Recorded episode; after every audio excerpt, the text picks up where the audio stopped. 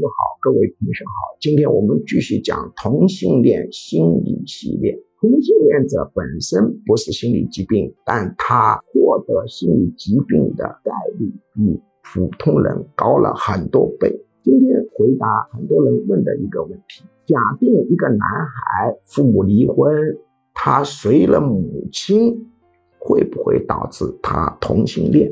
前几天也有一个来访者问了我一个问题，是一个单亲母亲，她的儿子公开跟她讲我喜欢男性，她就崩溃了。那么确实，统计数字证实，单亲母亲当中，她带的是男孩，男孩出现同性恋现象的比例确实高于平均数。那么有人就产生这么一个想法。是由于母亲是带男孩，导致这个男孩生活中缺乏男性，造成了他希望和男性相处，形成同性恋。那这观点对不对？这观点不对的。